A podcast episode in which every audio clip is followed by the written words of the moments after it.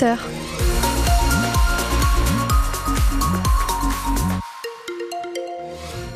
Et c'est beaucoup de gris. Ah oui, mais je confirme, c'est du gris. Un ciel gris toute la journée, peut-être les soirs de voir quelques éclaircies, mais elles seront vraiment très rares. Pour l'instant, de la bruine un petit peu partout, du brouillard aussi possible, et les gouttes de pluie seront peut-être un petit peu plus fortes en fin de journée. Pour l'instant, ce matin, si vous sortez, euh, bah mettez un pull quand même. Hein. 8 à Coutances, c'est peut-être doux, mais le ressenti est quand même là. 8 à Avranches, 8 à 40 ans. On fait le point juste après l'Ouest Info. Les infos de 8 heures présentées par Katia Letrou. Les urgences du Sud-Manche sont en souffrance. Que ce soit Avranches, Granville ou Saint-Hilaire du Harcouët, le manque de moyens conduit aujourd'hui à une telle situation qu'un comité de suivi est en place depuis trois mois. Alors des pistes sont bien évoquées pour sortir de ce marasme, mais elles ne rassurent pas les syndicats, Pierre Coquelin.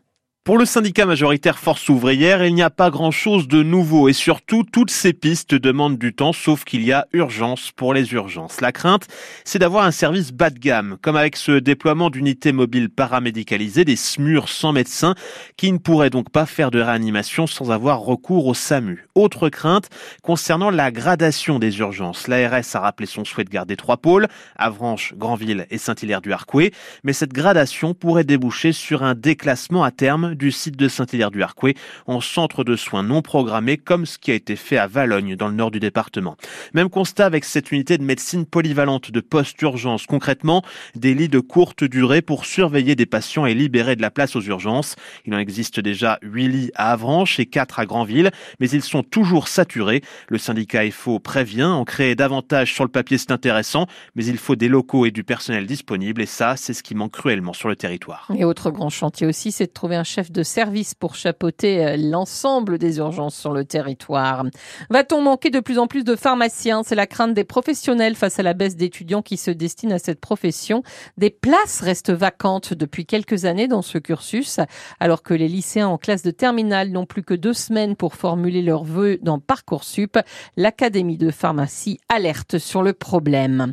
Hygiène et santé, on apprend aussi dans une étude ce matin consultable sur francebleu.fr qu'un Français sur deux réduit sa consommation de produits hygiéniques à cause du coût de la vie. 8h02 sur France Bleu Cotentin, le procès de l'attentat du marché de Noël de Strasbourg s'ouvre aujourd'hui devant la cour d'assises spéciale de Paris. Il va durer cinq semaines. L'attentat commis par le terroriste shérif Shekat avait fait cinq morts et onze blessés. La petite phrase d'Emmanuel Macron qui provoque un tollé. Le président a dit qu'il n'exclut pas d'envoyer des troupes occidentales en Ukraine. Eh bien, plusieurs pays ont pris leur distance avec cette déclaration. Tous craignent un embrasement du conflit. Pour Kiev, c'est un bon signe alors que le Kremlin lui met en garde les Occidentaux d'une troisième guerre mondiale. On vous en parlait hier, le collectif citoyen de défense des axes ferroviaires Sud-Normandie a écrit au vice-président de la région en charge des transports pour lui demander un rendez-vous. Et devant l'absence de réponse, le collectif prend la parole ce matin sur France Bleu Cotentin. Il veut plus de trains, plus souvent et moins cher, car la fréquentation a augmenté de 6% en 2023 en Normandie. Le collectif propose notamment d'améliorer la desserte de de Granville et de renforcer l'axe depuis et vers Rennes, d'autant que le département de la Manche vient de décider de ne pas procéder à la mise à deux fois deux voies de l'axe Granville-Avranches. Le président du collectif citoyen de défense des axes Sud-Normandie, Philippe Denol. Il faut trouver une solution pour permettre aux gens de, se déplacer sur cette euh, partie du sud de Manche et pour euh, signaler quand même qu'il n'existe aucun train le matin entre Rennes et Granville.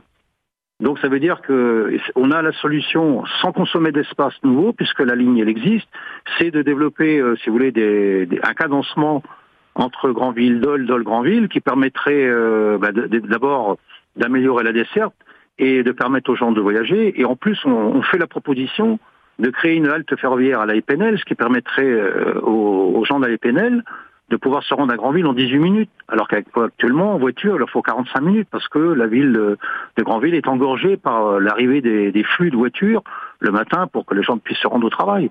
Donc il y a des solutions et en plus c'est aussi les recommandations du GIEC. On est euh, dans l'air du temps et il faut développer le ferroviaire. Sollicité par France Bleu, le vice-président de la région en charge des transports n'a pas donné suite à nos sollicitations justement. Jean-Baptiste Gastine qui dans le même temps pourtant s'exprime chez nos confrères de Caen pour demander des comptes à SNCF Réseau car lundi 200 passagers d'un train nomade de la ligne Le Havre en Paris sont restés coincés pendant plus de 8 heures. Visiblement, dans ce sens, il est beaucoup plus facile de communiquer. La Cour des comptes demande à ce que l'État maîtrise pour de bon la dépense publique. Un rapport intervient une semaine après l'annonce d'un plan de 10 milliards d'euros d'économie, un plan qui a été au cœur des questions du gouvernement hier à l'Assemblée nationale.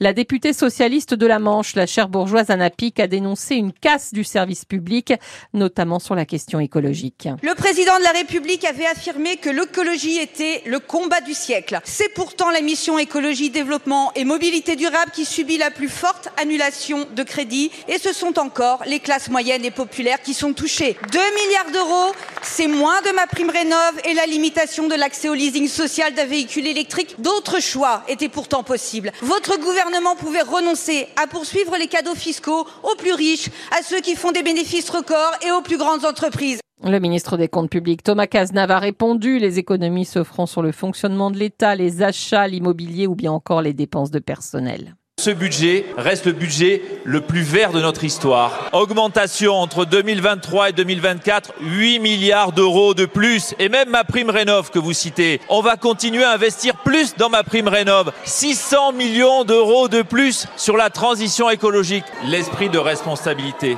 devrait vous conduire à reconnaître que quand on dépense trop et qu'on n'a pas les recettes en face, on ne garantit pas nos services publics, Madame la députée. La Cour des comptes qui propose notamment un encadrement plus strict des dépenses des ministères ou bien encore des primes aux bons élèves du gouvernement.